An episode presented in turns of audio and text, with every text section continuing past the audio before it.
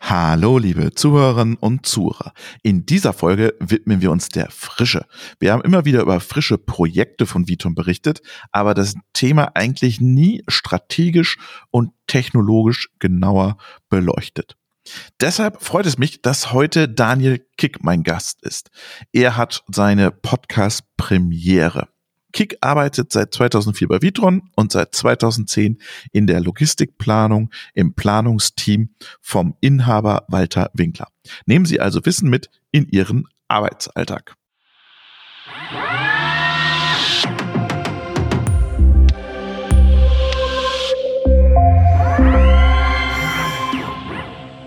In Parkstein gegenüber sitzt Daniel Kick. Hallo Daniel.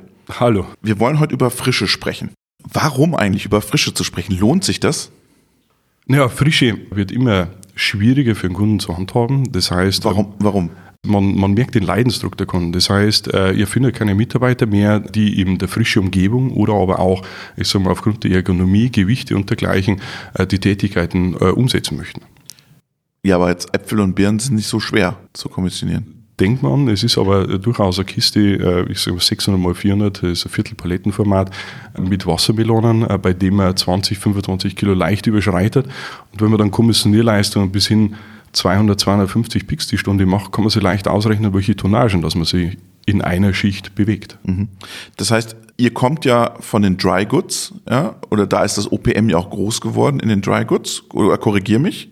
Korrekt. Ja, und geht jetzt sozusagen auch immer weiter, weil Kundenanforderung da ist, in die Automatisierung der Frische bei den Kunden.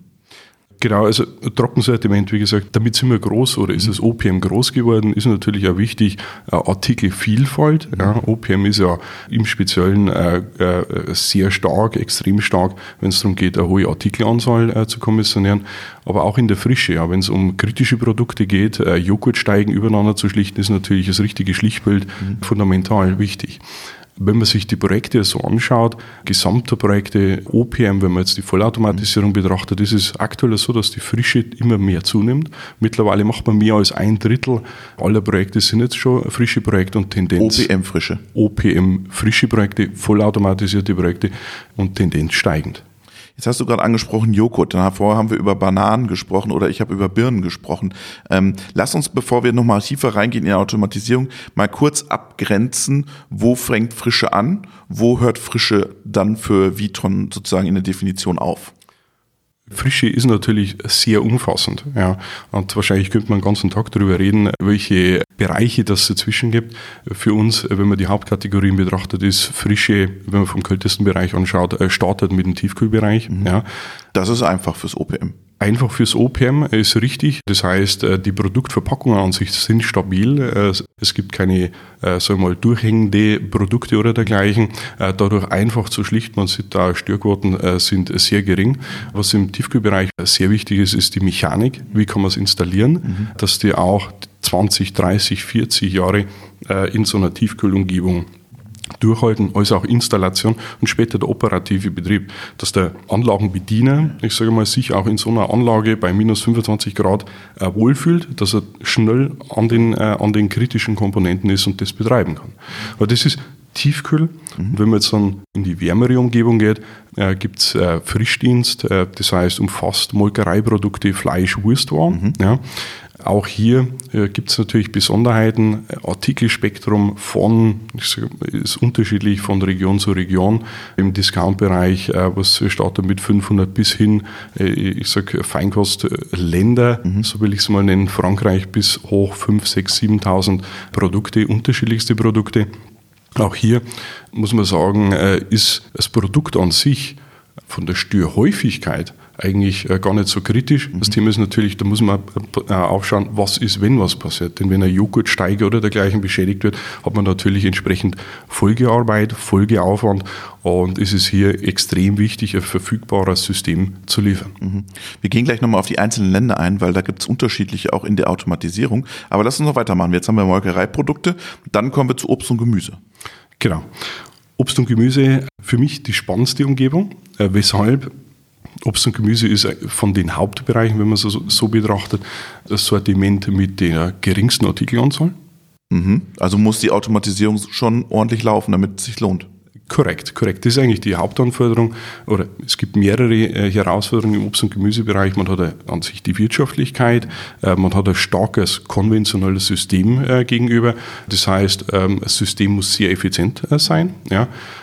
Das andere ist natürlich im Obst- und Gemüsebereich, dass man unterschiedlichste Verpackungstypen hat. Ja, äh, gehen später nochmal drauf ein hinsichtlich Region, aber auch das Thema ob, äh, unterschiedlichste Temperaturzonen, Obst und Gemüse, zwei, drei, vier unterschiedliche Temperaturzonen. Die Kunden fahren die unterschiedliche Temperaturzonen bei Obst und Gemüse. Es ist wirklich so. Ja, also okay. das ist wenn man beispielsweise, äh, hängt wahrscheinlich auch damit zusammen, bezüglich der Reichweite vom Obst und Gemüse, wie lange es im Lager verbleibt. Mhm. Ja, es gibt Kunden, die betreiben das komplette Obst und Gemüse in einer Temperaturzone und es gibt Kunden, die unterteilen es in drei, vier unterschiedliche Bereiche, je nach wirklich Umgebungstemperatur. Es gibt das Thema Luftfeuchte und dann innerhalb dieser Temperatur nochmal nach Ethylen abgebend und Ethylen aufnimmt. Ja.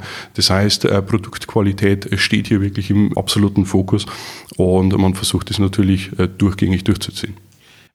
Das heißt, du hast eine niedrige Artikelanzahl, Temperatur, Produktqualität spielt da eine Rolle. Lass uns mal in die verschiedenen Länder gucken, wo Frische gemacht wird oder wo ihr Frische macht und wie unterschiedlich ihr automatisiert in den Ländern. Ähm, was auffällt ist, ihr ihr arbeitet immer kundenfokussiert. Das bedeutet, ihr schaut euch genau an, was beim Kunden ist und da richtet ihr dann die Lösung drauf aus, äh, auf das Kundenproblem. Lass uns doch mal in Spanien starten, weil da haben wir viel Obst und Gemüse. Da hat Frische eine besondere Bedeutung, wenn man so in die Projekte auch reinschaut. Was unterscheidet den äh, spanischen frische Logistiker von einem deutschen frische Logistiker? Ja, ich nehme äh, Projektbeispiele, also bei denen wir die äh, Frische mechanisiert haben. Was ein, äh, oder mechanisiert oder automatisiert? Ist es, ist es gleich? Äh, nein, ist nicht gleich. Es, Mechanisierung äh, gibt es natürlich Teilmechanisierung und äh, es gibt die Vollautomatisierung. Ja. ja äh, deshalb äh, würde ich das schon unterscheiden. Wenn ich jetzt äh, auf ja, einen sehr großen Food Retailer in Spanien beziehe, würde ich sagen, ist die Besonderheit, dass der Food Retailer ca. 95 Prozent aller Produkte in Behälter standardisiert. Das heißt, Perfekt. Äh, optimal natürlich für die Logistik. Ja, äh, das heißt, man hat äh, die, ähm, ein kritischer Punkt ist zum Beispiel auch die Produktverpackung. Man, ist, man wäre abhängig, ob ein Karton zum Beispiel durchweicht oder je nach Reifegrad kann er durchweichen und dann Matschig, natürlich ja. Verfügbarkeitsthemen verursachen. Und das, das ist natürlich jetzt in, in Spanien, wenn man das betrachtet, mit Behälter komplett anders. Das heißt, die kommen vom Feld direkt in die Behälter und dann direkt ins Logistikzentrum. So ist es, so ist es. Also der Behälter an sich Jetzt, wenn man den Behälter betrachtet und immer unser OPM-System im Hinterkopf hat, äh, sagt man natürlich 600 mal 400, 400 mal 300, das sind Standardmaße, mhm. Standardkisten, sie sind einfach übereinander stapelbar. Brauchst ja. keinen Schlichtalgorithmus. Korrekt, korrekt. Das heißt, äh, dafür haben wir Systeme wie beispielsweise das ATS-System oder BOS-System, mhm. die sind spezialisiert, Behälter einfach zu entstapeln, depolitieren und wieder einfach auf eine Palette oder auf einen Rollbehälter zu bekommen. Ist jetzt keine Raketenwissenschaft. Korrekt. Ist erst einmal keine Raketenwissenschaft. Was es natürlich kompliziert macht, mhm. ist, die Produkte entsprechend der richtigen Reihenfolge genau. äh, auf die Palette zu bekommen. Und auch hier spielt wieder das Thema einmal die Temperaturzone, auf der anderen Seite natürlich das Thema Ethylen abgebend, aufnehmend äh, Rolle. Das ist dann auch der Schwerpunkt der Ware. Ja. Das heißt, weiterdenken, weiter in die Filiale denken, wie muss es abgepackt werden, wo steht jetzt welches Produkt. Und auch da, wenn es jetzt äh, von der physikalischen Stabilität jetzt nicht so die Rolle spielt, ist es natürlich trotzdem äh, im Fokus, dass man eine Art Pack-Pattern-Kalkulation im Hintergrund mhm. betreibt, in der man auf sowas eingeht. Und die Behälter, ganz kurze Frage, gehen die Behälter dann in die Filiale rein? Korrekt. Die Behälter werden eigentlich an die Filiale geliefert. Also die heißt, müssen das auch nicht nochmal anfassen in der Filiale. Die Behälter gehen in die Filiale ja. und die Behälter werden in der Filiale aufgestellt. Genau. Perfekt. Also Spanien, Haken hinter, ist ziemlich entspannt, dort Frische zu machen. Oder, oder wo siehst du da die Herausforderung? Herausforderung ist jetzt in Spanien bei dem konkreten Retailer der No-Stock-Betrieb. Das heißt, hier im Obst und Gemüse hat man enorme Spitzen, das man, man fährt bis 600, 700 Paletten pro Stunde im Wareneingang ins System rein. Das heißt, gigantische Flüsse, gigantische Ströme. Und, äh, und auch wenn der einzelne Ablauf, einen Behälter zu depolitieren und zu entstapeln, mhm. relativ leicht ist, ist es natürlich mit solchen Mengen äh, in so einer kurzen Durchlaufzeit Herausforderung. äh, das entsprechend zu mechanisieren und zu steuern. Mhm. Ja, die Produkte ins richtige Modul zu fahren, damit es dann später auch entsprechend wieder filialfreundlich palettiert werden kann. Also ist es eher ein IT-Thema, ein Steuerungsthema oder ein Mechanikthema? Äh, in Spanien IT-Thema, mhm. wobei es natürlich aufgrund der großen Leistungen auch immer gewisse Herausforderungen für die Mechanik. Gehen wir mal weiter von Spanien Richtung Frankreich. Super Spezialfall. Ja, richtig. Äh, Frankreich ist natürlich, ich sag, ähm, Champions League der Frische. Korrekt. Das heißt, Artikelanzahl ist wesentlich höher. Ja. Und jetzt würde ich das nicht rein aufs Obst und Gemüse beziehen, sondern generell die Frische an sich. Äh, was es speziell für Frankreich macht oder auch, ich sage, das ist das Thema No-Stock, kennen wir auch in, in England. No-Stock äh, für die komplette Frische. Jetzt ist natürlich die Herausforderung No-Stock, äh, wenn man Ware ich sage mal, in einer Schicht reinbekommt und eigentlich die Ware mehr oder weniger das Lager noch in der gleichen Schicht verlässt, wie kann man eine Mechanisierung, welche ja möglichst den ganzen Tag ausgelastet werden soll, wie kann man die vernünftig auslassen? Mhm. Und das ist, das ist äh, Besonderheit. Moment, No-Stock heißt, ihr habt ja ein Hochregallager hinter eurem OPM-System im Dry Goods Bereich. Jetzt schüttelst du den Kopf, aber in, in 90 Prozent der Fälle das heißt, ich lagere dort die Ware ein und das OPM holt sich dann bei Bedarf aus dem Hochregallager die Waren. Im No-Stock-Bereich heißt es, die Ware kommt im Wareneingang an und wird durchgeschleust, vielleicht noch in einen Buffer oder einen Sequence-Buffer und dann direkt auf die Palette gepackt durch das OPM. Korrekt. Also der Vorteil im äh, No-Stock-Bereich, das ist, ist natürlich das, dass der Lieferant bereits den Kundenauftrag kennt. Das mhm. heißt, es wird genau die richtige Menge, welche am Ende des Tages das Lager verlassen muss, wird angeliefert. Mhm. Ja. Das heißt, wenn die Ware reinkommt, muss ich jetzt nicht mehr äh, die Palette irgendwo im Bestand halten mhm. oder dergleichen. Gegebenenfalls in einer Art Wareneingangspuffer mhm. äh, zwischenpuffern, aber ich kann die Ware schon gezielt entsprechend in die richtigen äh, Kleinteile Lagergassen einlagern, mhm. sodass sie später für die Palettierung richtig zur Verfügung steht. Das ist eigentlich, ich sage mal, ein Vorteil darin. Wir, wir können sich einen Schritt sparen. Mhm. Die Herausforderung darin ist natürlich, wenn man es immer zum klassischen OPM-System vergleicht, und ich will jetzt nicht zu sehr aufs FPM eingehen, ich glaube, da gibt es noch eine Folge. Genau, äh, FPM, äh, Flow Picking Machinery. Korrekt. Äh, das Next Big Thing von Vitron, da haben wir eine eigene Folge mit dem Klaus Holm dazu, der das Projekt bei Leclerc, das ist der erste Kunde, glaube ich, gewesen, bei dem man das umgesetzt hat, einen Preis auch gewonnen hat.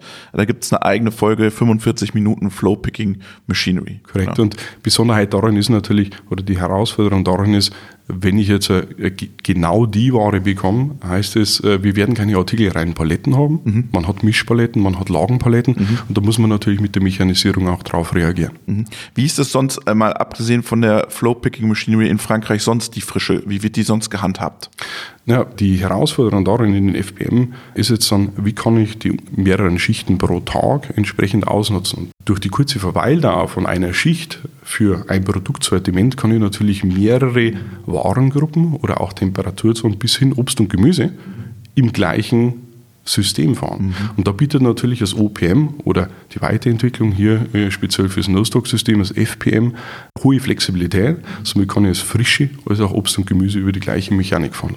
Sind die Franzosen auch so diszipliniert wie die Spanier und haben 95 Prozent in Behältern oder kriegst du da Wildwuchs?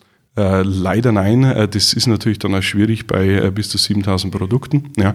Das heißt, hier bekommt man alles von der Joghurtsteige, wie es wir kennen, Behälter, das ist teilweise Sackware mhm. im Obst- und Gemüsebereich. Das ist natürlich unterschiedlich. Okay. Und dadurch muss man sehen, wie kann man es einen Großteil vollautomatisieren, wie kann man gegebenenfalls auch Bereiche Goods to Person mit integrieren. Ja. Du hast ja gesagt, die, die Leute fehlen in der Frische. Aber ich habe immer gedacht, die Frische wäre immer noch begehrter als die anderen Bereiche, weil es da immer noch Zuschläge gibt. Dass man da sagt, da haben wir noch genug Leute. Das ist richtig, wobei das natürlich irgendwo im Wandel steht. Mhm. Ja, das heißt, ich habe das Beispiel genannt, äh, wenn man ein Durchschnittsgewicht von 10 Kilogramm hat äh, und 200 äh, bis 250 Picks in der Stunde macht, ist es einfach auf Dauer belastend. Ja. Und da sieht man einfach den Trend, dass die Mitarbeiter immer weniger werden, die solche Tätigkeiten durchführen. Dadurch kommen auch die Anfragen von den Kunden entsprechend. Gehen wir mal von Frankreich weiter Richtung Deutschland. Mhm. Deutschland, frische Gemüse, nicht so ausgeprägt, würde ich sagen. Ja, ist äh, definitiv weniger als äh, Frankreich. Ja. Deutschland, Obst und Gemüse, wenn man eingehen möchte, würde ich gerne ein Beispiel nehmen. auch ein großer Food Retailer in Deutschland. Herausforderung darin ist die Belieferung in kurzer Zeit. Das heißt, äh, an sich, der Filialinhaber möchte natürlich die Ware morgens immer frisch haben. Mhm. Ja. Jetzt, wenn man die, den Tagesablauf äh, dann zurückgeht, das heißt, wenn die Anlieferung morgens ist, muss die Auslieferung eigentlich bis Mitternacht erfolgen. Ja. Die Ware kommt aber erst bis Mittag an. Ja. Mhm. Das heißt, äh, an sich auch hier das Zeitfenster für eine Automatisierung äh, ist ja relativ kurz. Ja. Mhm. Und äh, wenn man 16 das, Stunden. Äh, 16 Stunden, mhm. teilweise ja, ja. etwas, etwas äh, geringer, ja, Spätanlieferung und mhm. dergleichen. Und äh, da ist natürlich die Herausforderung, fünf Tage nur oder teilweise sechs Tage. Ja, fünf mal 14 bis 16 Stunden ist natürlich von der Wochenauslastung relativ gering. Das, das heißt, heißt, die Automatisierung kann sich nicht so schnell rechnen. Äh, kann sich, man hätte sehr viel Potenzial, das man nutzen kann. Mhm. Ja, anders gesagt ist natürlich äh, die Herausforderung, bekommt man äh, eine Vollautomatisierung möglichst effizient hin. Und da ist natürlich in Deutschland noch ein anderer Trend zu sehen. Aktuell ist man so im Verhältnis 50% Standardbehälter mhm. äh, und dann gibt es 50% Kartons, unterschiedliche als auch Standardsteigen. Und da geht der Trend aktuell, äh, so wie es wir vernehmen, vermehrt in Richtung Standardsteige. Ja. Wenn man das wieder betrachtet und Spanien im Hinterkopf hat, ist es natürlich so, dass das OPM hier überdimensioniert wäre. Das heißt, da konzentriert man sich dann eher auf ein System, das wirklich die Standardbehälter handhabt zum Beispiel ATS-System, ja, und die Kartonware und dergleichen, die hält man konventionell im System daneben. Ja, natürlich immer Gesamtsystem mit integriert, aber die Wirtschaftlichkeit, ich sage mal, die ist in dem Hauptanteil, ja, wenn man äh, eine ABC-Kurve anschaut, ist der Behälteranteil, der macht 70, 80 Prozent des Volumens aus, auch wenn es bis jetzt plus 50 Prozent der Artikel sind, die im Behälter geliefert werden. Und Tendenz, wenn jetzt dann die kommenden Jahre immer mehr Produkte im Behälter angeliefert werden, kann natürlich das ATS-System umso effizienter betrieben werden. Mhm. Jetzt schauen wir mal über den Teich und gehen mal in die USA, weil da hast du 24-7 die Automatisierung laufen. Wie, wie gehen die Amerikaner mit Frische um? Ja, vom Grundprinzip äh, etwas anders. Wenn man es global betrachtet, für äh, USA würde ich sagen, eine oder zwei äh, Sachen, die identisch sind mit Europa, ist natürlich, dass man den frische Bereich äh, 2 bis 4 Grad hat und äh, ich sage mal, Bananen äh, sind in einem äh, 55 Grad Fahrenheit Bereich, in einem wärmeren Bereich mhm. untergebracht.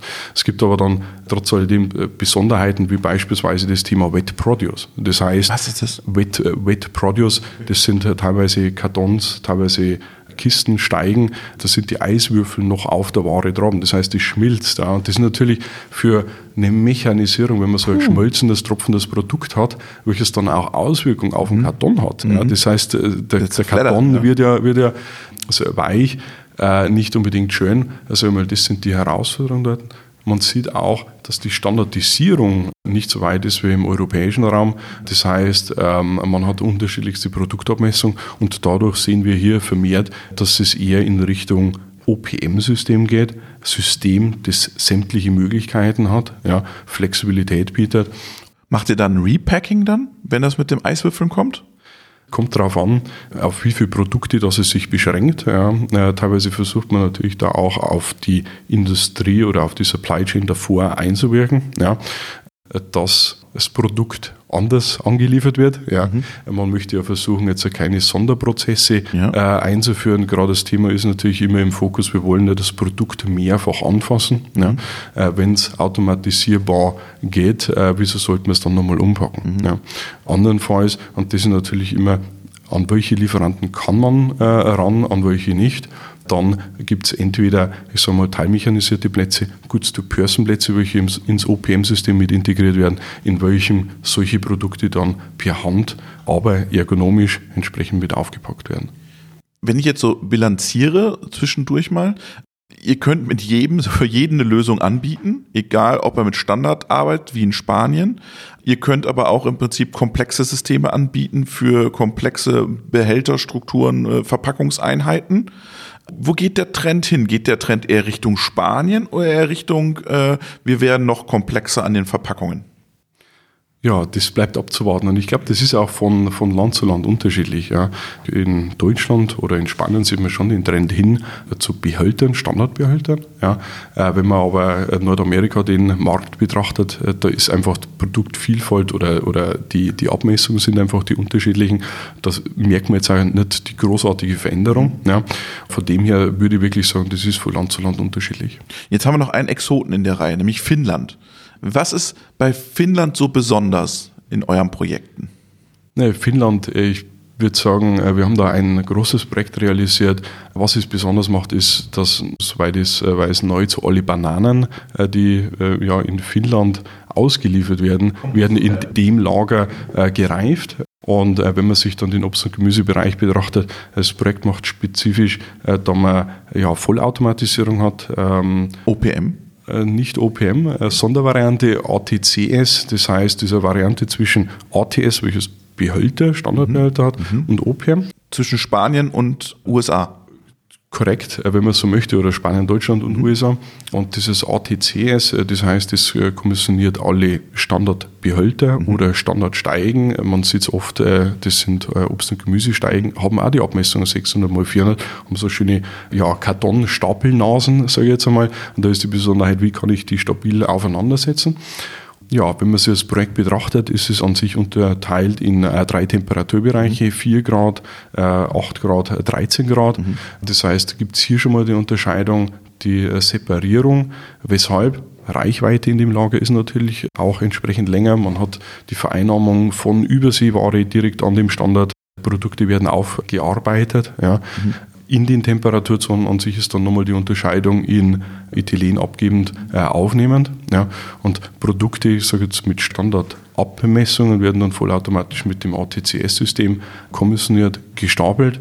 Gibt es jetzt Produkte auch hier, Sackware mhm. oder nicht automatisierbare Produkte, gibt es direkt mit integriert äh, Goods-to-Person-Arbeitsplätze, in denen äh, sagen wir mal, der Rest direkt mit auf die Filialpalette verdichtet wird, so, äh, dass man keine Resteinheiten erzeugt. Jetzt haben wir verschiedene Beispiele gehört. Jetzt würde mich natürlich interessieren, was glaubst du, wohin geht die Reise? Ist das Thema FPM aus Frankreich, wo ich sage, wow, da entwickelt sich gerade was, eine ganz neue Philosophie von Frische und von Handling. Ist das nur was, wo du sagst, das ist nur Frankreich? Oder könnt ihr euch vorstellen, sowas könnte in Deutschland kommen oder in Spanien? Ja, also FPM ist äh, ein riesiger Markt natürlich Frankreich, Frankreich, England an sich, äh, England generell auch, okay. die Märkte, wenn man, wenn man sich anschaut, alles mit No-Stock-Prozessen. Äh, ja. Kommen diese auch in Deutschland auch? Äh, No-Stock-Prozesse in Deutschland würde es jetzt aktuell nicht sehen. Okay. Ja, da ist eher der Bestand im Lager mhm. gehalten. Ja, und man versucht da wirklich den kompletten Tag äh, dann für die Kommissionierung zu nutzen. Ja, aber äh, ja, Frankreich, äh, England, teilweise sieht man es auch in Kanada, No-Stock-Prozesse, Flow-Through-Prozesse, ja, äh, definitiv. Mhm. Und in Deutschland sagst du, werden wir noch mehr Automatisierung in der Frische erleben? Äh, ja, äh, in Deutschland oder generell, wenn man, wenn man Europa, Nordamerika betrachtet, ist man jetzt am Anfang. Ja, wenn man sich die Projekte, die Kunden anschaut, äh, ist, ähm, in denen man mit dem Trockensortiment gestartet hat. Ja, egal welcher ah, ihr Kunde. Kommt das Trockensortiment immer rein sofort in die Projekte? Äh, jein, jein. Man, man merkt einfach, Trockensortiment war bis jetzt mit 10.000, 15.000 Artikeln, sagen wir mal, eine große Herausforderung für die konventionelle Kommissionierung. Mhm. Da kommen natürlich die Kunden, die jetzt sagen, sie haben massive Probleme, weil sie die Mitarbeiter nicht finden. Aber man sieht natürlich auch, wir haben einen sehr großen US-Kunden, ja, bei äh, welchen wir die Frische äh, vollautomatisieren. Ja. Äh, das heißt, das ist jetzt nicht, dass man mit dem Trockensortiment starten und die Frische dann mhm. nachkommt, mhm. sondern man sieht das global, dass global Kommissionierer fehlen. Die Herausforderung mit der Ergonomie wächst und äh, somit, äh, egal aus welcher Branche, äh, ob Vollsortimenter oder Discounter, ja, kommen die Kunden auf uns und suchen natürlich die richtige Lösung. Und da ist es aufgrund der länderspezifischen Unterschiede natürlich wirklich das Thema, dass man sich das Projekt, die Daten, die Prozesse genau anschaut, dass man nicht ich sage mal, eine Standardlösung drüber stülpt, sondern äh, muss man wirklich unterscheiden. Und da haben wir ein sehr großes Produkt Portfolio, ATS, BOS, OPM, FPM, ja, ATC. ATCS, ja, also für jeden Kunden das Richtige. Vielen Dank, Daniel, für deine Reise durch die frische Welt der Logistik. Gerne, Robert.